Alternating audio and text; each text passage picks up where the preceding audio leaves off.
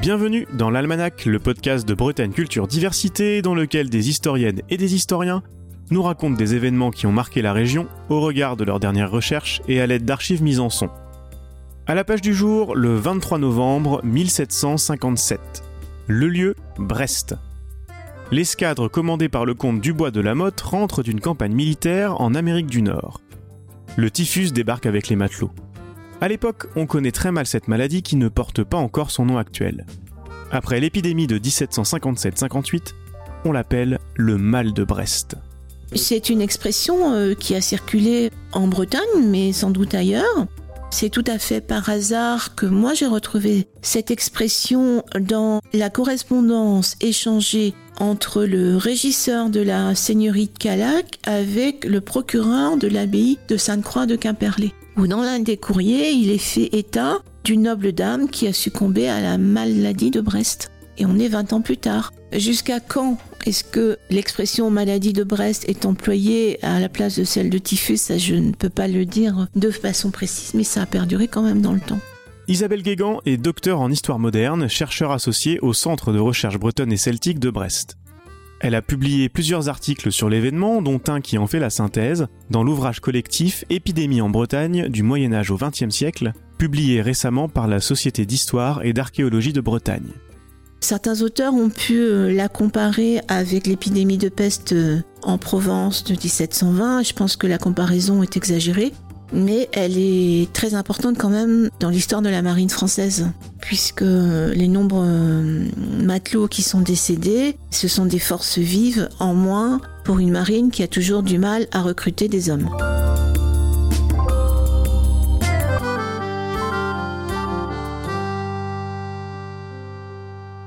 Dans cet épisode, vous allez nous raconter l'histoire de cette épidémie à bord des navires, dans la ville de Brest, puis à la campagne, vous allez ainsi nous montrer comment les autorités de l'époque ont réagi et ce que cette maladie peut nous apprendre des conditions de vie au XVIIIe siècle. Cette histoire a deux toiles de fond principales, la guerre de Sept Ans dont nous reparlerons bientôt, et bien sûr la ville de Brest. Comment pouvez-vous nous la décrire en ce milieu de XVIIIe siècle? Ces deux quartiers essentiellement, d'un côté de l'Audre de Lapinfeld, le fleuve côtier qui divise la ville en deux, Rive droite, côté recouvrance ou paroisse Saint-Sauveur, la population est essentiellement ouvrière, beaucoup d'hommes et de femmes qui travaillent pour l'arsenal. C'est une population assez pauvre.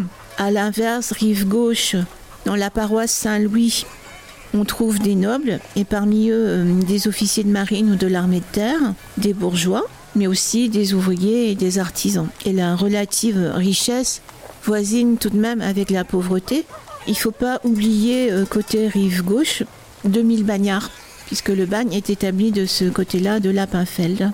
À la population brestoise, et sans jeu de mots, il faudra ajouter euh, la population flottante. Lors de l'armement et du désarmement des escadres, affluent à Brest ou, ou en repartent des milliers de matelots. Ces hommes, en général, sont hébergés chez des hôtes et des hôtesses qui tiennent des petits hôtels où la pension ne coûte pas très cher, la promiscuité est grande, mais la convivialité est, semble-t-il, assez forte. C'est une ville qui doit son développement principalement, voire même uniquement à la marine? Oui, bien sûr. Brest était une petite ville sans importance euh, au XVIe siècle, et encore quand je dis ville, c'est plutôt un bourg. Donc quand Richelieu puis Colbert ont décidé d'en faire le premier port français ouvert sur l'Atlantique, la ville de Brest a poussé comme, comme un champignon. En 1757, nous sommes en pleine guerre de 7 ans. Les ports bretons jouent un rôle de premier plan dans la phase navale de ce conflit, et Brest, bien sûr, vers l'Atlantique, c'est là qu'intervient notre escadre. Dubois de la Motte a été chargé de conduire une escadre jusque Louisbourg pour défendre les possessions euh, françaises en Amérique du Nord. Il y a des malades parmi les matelots qui embarquent à Brest au printemps 1757. Sauf que c'est la guerre et qu'on ne peut pas envisager de ne pas faire partir cette escadre. Donc elle prend la mer avec le risque que ce qui est encore que quelques cas de malades au fil du temps euh, ne s'accroissent et c'est effectivement ce qui va se passer. La maladie faisait toujours des progrès considérables et très fâcheux dans ce vaisseau. Ils ont perdu 23 hommes depuis le départ de Brest.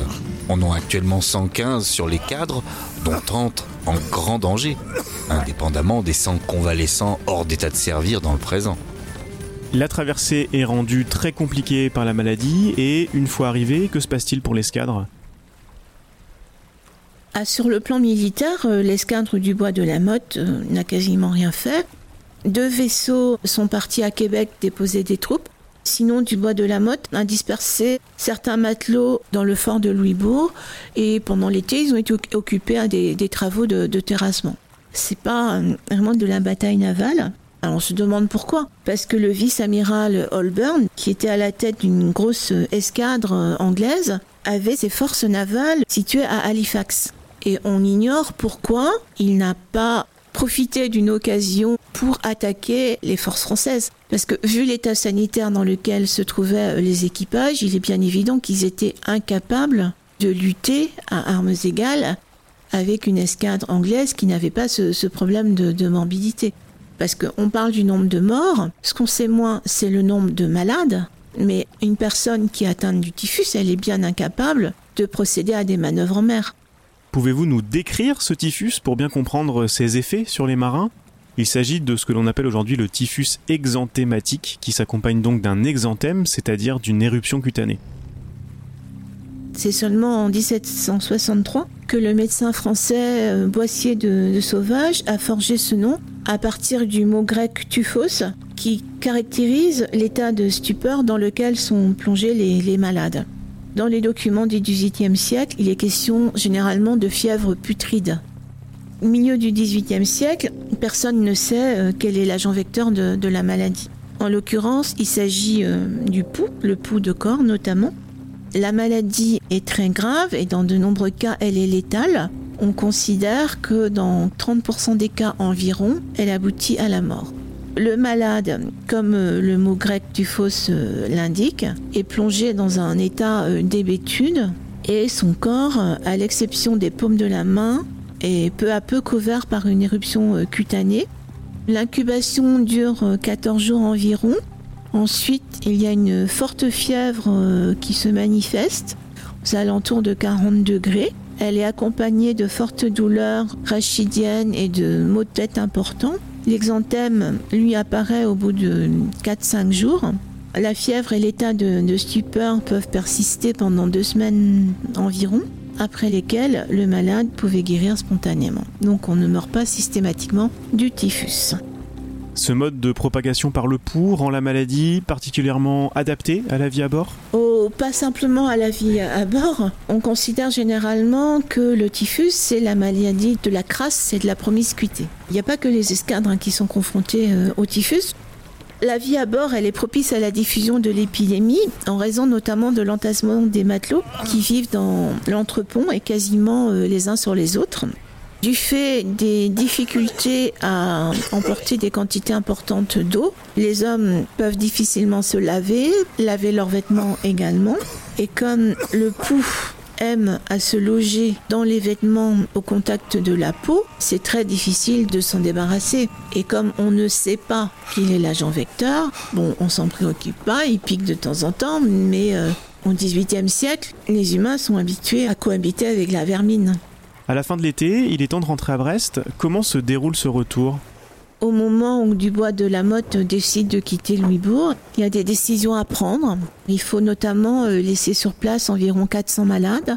Il existait un petit hôpital à Louisbourg, mais c'était pas suffisant face à ce nombre de malades, donc on en a euh, déposé dans des maisons. C'était pas euh, forcément leur signer un arrêt de mort hein, à ces matelots, puisqu'on voit ensuite que certains ont pu regagner la France à bord de navires marchands ou de corsaires. Seuls les convalescents vraiment bien rétablis ont été jugés aptes à reprendre la mer, mais il a fallu encore procéder à des remplacements en prenant d'un équipage pour transférer vers l'autre. Les vaisseaux ont pris la mer avec un nombre de matelots euh, vraiment limite. Nous en avons donné déjà 40 au formidable. Il nous en est mort 14, en sorte que nous avons 71 hommes de moins. Les autres frégates n'en font pas plus au large.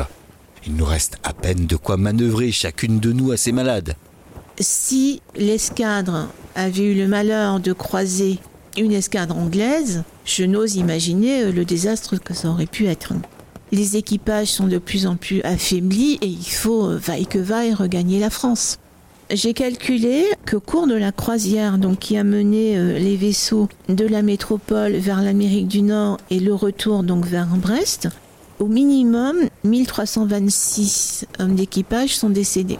C'est vraiment un minimum parce que j'ai basé mes calculs sur les rôles d'équipage des vaisseaux. Mais il manque des rôles pour euh, quatre navires.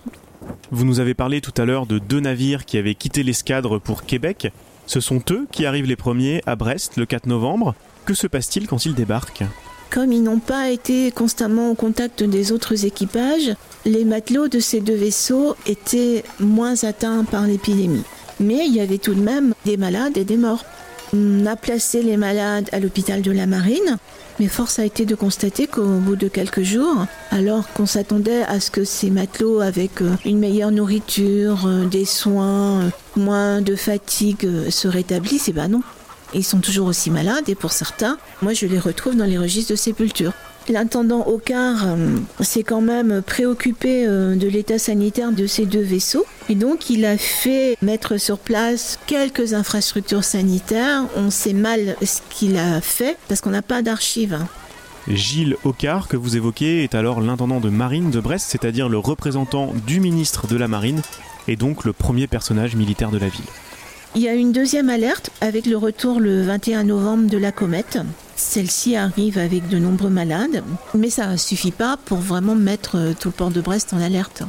Est-ce qu'il faut imputer la faute à Dubois de la Motte, à Oka On pourrait dire quand même que Dubois de la Motte a commis une erreur car euh, il n'a pas informé euh, la Cour de l'état de l'escadre depuis début juillet. Or, avant de partir de Louisbourg, il aurait pu affréter un aviso pour expliquer que son escadre était dans un très mauvais état sanitaire et qu'il fallait prévoir des infrastructures à Brest pour accueillir les malades, ce qu'il n'a pas fait. Quant à Gilles peut-être une erreur d'appréciation de sa part, mais euh, nous sommes au XVIIIe siècle et la médecine étant ce qu'elle est, comment imaginer que de quelques malades, on allait passer à une épidémie avec des milliers de malades? Nous arrivons donc au 23 novembre 1757, quand le gros de la troupe, c'est-à-dire une vingtaine de navires, arrive à Brest. Comment se passe le débarquement? L'escadre a mouillé dans la rade de Brest le 23 novembre au soir. Il semble que le, temps était particulièrement mauvais, ce qui n'a pas permis de mettre les chaloupes à la mer pour euh, faire descendre les, matelots malades. Mais euh, ce qui est évident et qui saute aux yeux là de vraiment tout le monde, c'est que la situation est catastrophique. Ocar euh, s'attendait à quelques centaines de malades. Et là, tout d'un coup, ils se rendent compte qu'ils sont plus de 4000. On porte à l'hôpital les, malades quand, on le peut. Et pour cela, donc, on a réquisitionné à la fois les hôpitaux militaires et civils. Mais malgré tout, c'est pas suffisant. Parce que la ville de Brest n'a pas des infrastructures sanitaires euh, suffisantes pour faire face à une épidémie de grande ampleur. Alors on réquisitionne, on réquisitionne d'un côté et de l'autre de Lapinfeld des couvents, des billards, des chapelles, des casernes, dont les, occupants euh, traditionnels ont été priés euh, d'aller voir ailleurs. Dès le départ, il y a des dissensions entre les autorités maritimes et les autorités euh, civiles de Brest sur la manière de procéder. Et ces dissensions vont se poursuivre tout au long de l'épidémie. Mais bien entendu, dans un port de la Royale, c'est souvent quand même l'intendant de marine qui a le dernier mot. Il est en contact direct avec euh, le ministre de la Marine à Versailles. Son avis euh, ressemble le plus souvent à un ordre. Rapidement, la maladie se propage au Brestois. Pourtant, les autorités dont vous nous parlez mettent très longtemps à réagir. À vous lire, cela ressemble même parfois à du déni. Par exemple, le médecin Julien Busson, envoyé par l'intendant de la province, peut encore écrire la chose suivante, le 19 décembre. La maladie est une fièvre putride inflammatoire très aiguë. Au reste, elle ne porte aucun caractère de contagion en elle-même. Oui, c'est peut-être du déni. En fait, c'est une attitude qu'on retrouve euh, dans les épidémies de peste, où, pour éviter que la panique ne s'empare de la population, les autorités retardent le plus possible le moment où ils déclarent qu'ils sont face à une épidémie. Ils n'ont pas forcément conscience de tout ça mais on table sur la chance. Et puis bon, la chance n'est pas au rendez-vous. C'est manifeste pour l'historien qui a les, archives sous les yeux. L'historien, il a la chance d'avoir euh, du recul. Les gens qui sont à Brest, eux, ils sont confrontés à une situation qui les dépasse complètement. Ils font du mieux qu'ils peuvent, mais ils sont complètement dépassés. C'est une pagaille euh, monumentale, Brest, euh, au mois de décembre 1757. Il faut attendre le 23 décembre pour que le médecin Chardon de Courcelles remette son rapport au secrétaire d'État de la Marine, Maurras. Je regarde la maladie comme une fièvre putride des plus malignes qui se communique à tous ceux qui par état ou par devoir ou par charité sont chargés du soin des malades ou qui les reçoivent chez eux. Cette maladie est quant au fond la même que celle de l'escadre de 1746 et qui a régné l'hiver dernier dans notre hôpital, mais partie au plus haut degré de malignité. Bah, les gens sont complètement désemparés. Là, ils se rendent compte vraiment que la situation à laquelle ils sont confrontés est gravissime. Nous sommes un mois après le débarquement de l'escadre de Dubois de la Motte. C'est trop tard pour les Brestois, l'épidémie s'est déjà propagée en ville Les raisons pour lesquelles l'épidémie se diffuse en ville, elles sont multiples. On a placé les malades que l'on ne pouvait pas loger dans les hôpitaux chez les habitants. Par ailleurs, les matelots qui étaient à peu près bien portants, mais qui pouvaient être en phase d'incubation et ne le savaient pas, se sont rendus comme à leur habitude chez les hôtes et les hôtesses. Ils ont fréquenté aussi des lieux de sociabilité habituels dans une ville euh, portuaire, comme les cabarets, les maisons closes et autres. Ils ont été au contact de la population, ce qui fait qu'avec un retard de 2-3 semaines, on s'en rend bien compte hein, dans les registres de sépulture, où au tout départ, on a des listes de noms de marins avec le nom du vaisseau sur lequel ils étaient embarqués. Et après, on a affaire à, des noms de Brestois. Et dans un premier temps, c'est la population masculine qui est touchée. Dans un second temps, l'épidémie commence à, toucher euh, des femmes et on voit des enfants. Certaines familles sont complètement décimées. Fin décembre, Jean-Baptiste Boyer, médecin ordinaire de Louis XV, est envoyé à Brest par le roi. Ces interventions valent ordre et cela aide à sortir les autorités locales de leur léthargie. Soulignons également le rôle de l'intendant de Bretagne à Rennes qui relaie les demandes de médecins et de chirurgiens. Euh, vous notez que cela a plutôt bien fonctionné. Sur quel levier, justement, toutes ces autorités essayent-elles de jouer à Brest pour endiguer l'épidémie? Ce que les autorités maritimes ont tenté d'imposer aussi aux autorités civiles et notamment au corps de ville, c'est de procéder à l'identification de toutes les maisons dans lesquelles il y a des malades, notamment du côté de recouvrance mais euh, il ne se passe rien. au bout d'un certain temps quand même, et là on est arrivé euh, en février 1758, il se décide quand même à répertorier les malades. On met en place des marmites, on nourrit euh, les gens, enfin on propose de les nourrir, mais les malades ont tellement peur qu'on les conduise à l'hôpital qu'ils ne viennent pas s'approvisionner aux marmites. On décide aussi de brûler tous les linges qui sont dans les maisons des malades, donc les paillasses, mais aussi les vêtements dans l'idée que on va euh, détruire les, miasmes. Alors l'idée, elle n'est pas mauvaise, hein, parce que dans tous ces linges, il y a forcément des déjections euh, de poux, et c'est une très bonne chose de brûler tout ça. Mais c'est un procédé classique hein, en cas d'épidémie. Et du côté de la marine? En fait, ce qui est compliqué, c'est qu'il y a la guerre en arrière-plan tout le temps. À Versailles, il y a Maurras qui donne des directives à Ocar et qui sont pas forcément euh, les meilleures en temps, en temps d'épidémie il envoie quelques vaisseaux se faire désarmer à Rochefort. Et en cela, il déplace un petit peu l'épidémie. Mais à Brest, Maurras veut que l'on fasse quitter la ville de Brest au plus de matelots possible. Il y a des matelots qui ne semblent pas malades, mais qui sont dans la phase d'incubation. Donc ces matelots, moi je les ai euh, suivis à la trace, puisqu'ils empruntent deux routes principales. L'une qui passe au nord et qui passe par Landerneau, Morlaix, Guingamp, Saint-Brieuc, Lamballe, Rennes, et celle qui passe au sud, qui les fait passer par euh, Quimper, Quimperlé, Lorient, Vannes. Dans chacune de ces villes, quand il y a des, petits hôpitaux, bah, je retrouve mes matelots. Et je les retrouve donc euh, à l'hôpital et je les retrouve aussi dans les registres de sépulture. C'est assez simple de les retrouver. Il faut bien sûr continuer à armer des navires pour la guerre, que les ouvriers fassent tourner la corderie et les autres ateliers du port, etc. Les parcours des matelots démobilisés sont sans doute en partie responsables de l'apparition de foyers de typhus un peu partout en Bretagne au printemps 1758, dans des endroits connus pour être pourvoyeurs de marins, la baie de Douarnenez par exemple, mais aussi dans des endroits moins évidents et beaucoup plus lointains que vous avez étudiés, par exemple à Pléné-Jugon dans la subdélégation de Lamballe. En avril, l'épidémie est considérée comme achevée à Brest. Est-ce que des leçons ont été tirées pour améliorer la prise en charge d'une épidémie future? Non, non, non, non, il n'y a, rien eu de fait. L'épidémie de 1779 a lieu dans des circonstances un petit peu différentes de celles de 1757, mais cette fois encore, c'est une escadre qui revient avec certains des équipages atteints à la fois de typhus et de dysenterie. Cette fois encore, les hôpitaux sont trop peu nombreux pour accueillir les malades. Mais l'épidémie ne prend pas une importance telle que celle de 1757-58. L'épidémie a beaucoup intéressé les chercheurs. Vous avez repris l'étude à partir des rôles d'équipage, des registres de sépulture des paroisses et des bulletins de mortalité. Quelle estimation du nombre de morts pouvez-vous en tirer? Quand on conjugue les trois, on peut avoir une idée assez précise du nombre de morts. Je pense qu'il y a eu environ 5000 décès à Brest.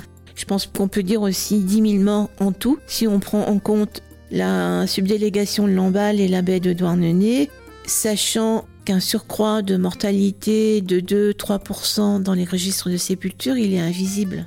Moi, je me suis concentrée dans mes recherches sur les paroisses où euh, le phénomène épidémique était le plus évident.